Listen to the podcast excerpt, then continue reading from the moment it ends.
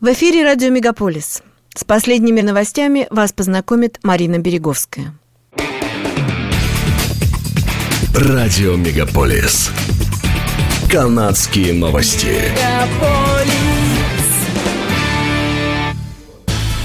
Премьер-министр Канады Джастин Трюдо во время встречи G20 на Бали объявил о пакете новых санкций против России и о дополнительной помощи Украине. Как показал опрос, проведенной компанией Nanos Research, 71% канадцев поддерживают отправку большего количества денег на Украину, несмотря на риск увеличения дефицита, против 25% канадцев, которые выступают против такой политики. Опрос также показал, что среди поддерживающих помощь Украине более чем в два раза больше людей в возрасте 55 лет и старше, чем канадцев от 18 до 34 лет. В прошлом месяце министр обороны Анита Ананд объявила, что Канада направит на Украину новый пакет помощи на 47 миллионов, включая артиллерию, камеры для беспилотников, зимнюю одежду и оборудование для спутниковой связи. Это в дополнение к 600 миллионов долларов на военное оборудование, которое Канада отправила с начала войны.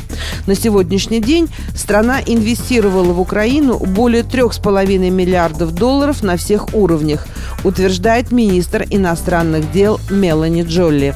Канада, по ее словам, входит в число стран, которые предоставили Украине наибольшую помощь на душу населения.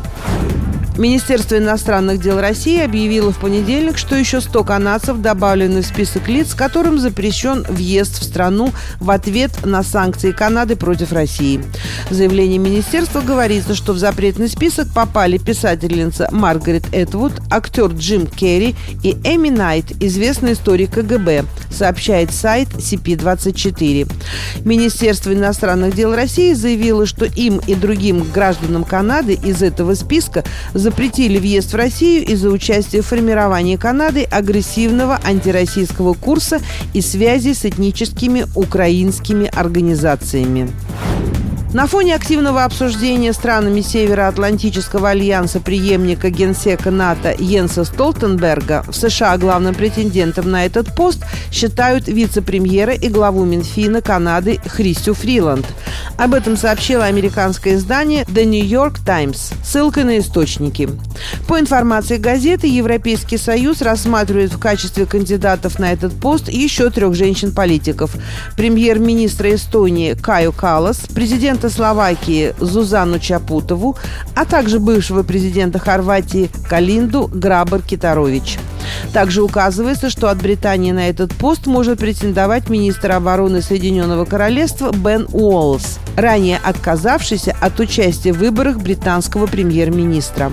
Кроме того, отмечается, что преимуществами фриланд считается ее владение несколькими языками, нахождение ее в прошлом на посту глав сложных ведомств и способности ведения ею пресс-конференций. При этом, подчеркивает издание, переговоры по этому вопросу еще только начаты. В случае своего избрания Фриланд сможет стать первой женщиной и первым гражданином Канады на посту генсека НАТО. Напомним, Христи Фриланд занимает пост вице-премьера Канады с 2019 года, а до этого была министром иностранных дел и министром внешней торговли страны. Новая миграционная политика Канады направлена на привлечение в страну в ближайшие три года еще в общей сложности полтора миллиона иммигрантов, заявил министр иммиграции Шон Фрейзер на пресс-конференции в пригороде Торонто. Он отметил, что государству нужно больше людей, чтобы удовлетворить потребности в рабочей силе. По словам главы ведомства, канадцы понимают необходимость дальнейшего роста населения страны. Фрейзер подчеркнул, что власти Канады собираются сбалансировать тревожную демографическую тенденцию, включающую старение населения и надвигающийся рост лиц, выходящих на пенсию. Премьер Онтарио Даг Форд сообщил, что снижение провинциального налога на бензин будет продлено еще на год.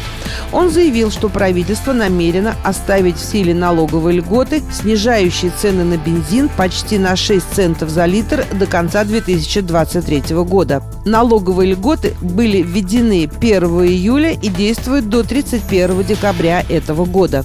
Снижение налога на бензин – еще один способ сэкономить домохозяйствам в Онтарио, заявил премьер. Форд назвал инфляцию и экономическую неопределенность причинами, по которой налоговые льготы будут продлены. Снижение провинциальной части налога на бензин позволит жителям Онтарио сэкономить 195 долларов за 18 месяцев. Женщина-полицейский из Оттавы приговорена к штрафу в размере 40 часов заработной платы за пожертвование в пользу конвоя свободы. В ходе разбирательства констебль Кристина Нильсон признала свою вину в нарушении служебных правил. Как выяснилось, в конце января этого года она пожертвовала 55 долларов на протесты дальнобойщиков в Оттаве. В полиции Оттавы Нильсон отслужила 10 лет, а до этого 12 лет служила в Королевском морском флоте Канады. Министерство здравоохранения провинции Онтарио предписывает отделениям неотложной помощи подготовиться к экстремальной вспышке заболеваемости. В понедельник ведомство сообщило о планах по увеличению мест в больницах. При этом в большинстве педиатрических центров для создания новых мест будет сокращено количество плановых операций, сообщает сайт globalnews.ca. Кризисные планы по борьбе с резким ростом количества больных, особенно детей, появились одновременно с призывом главного санитарного врача провинции Онтарио доктора Кирана Мура вернуться к регулярному ношению масок. Это были канадские новости на радио Мегаполис Торонто, которые для вас провела Марина Береговская. Не переключайтесь.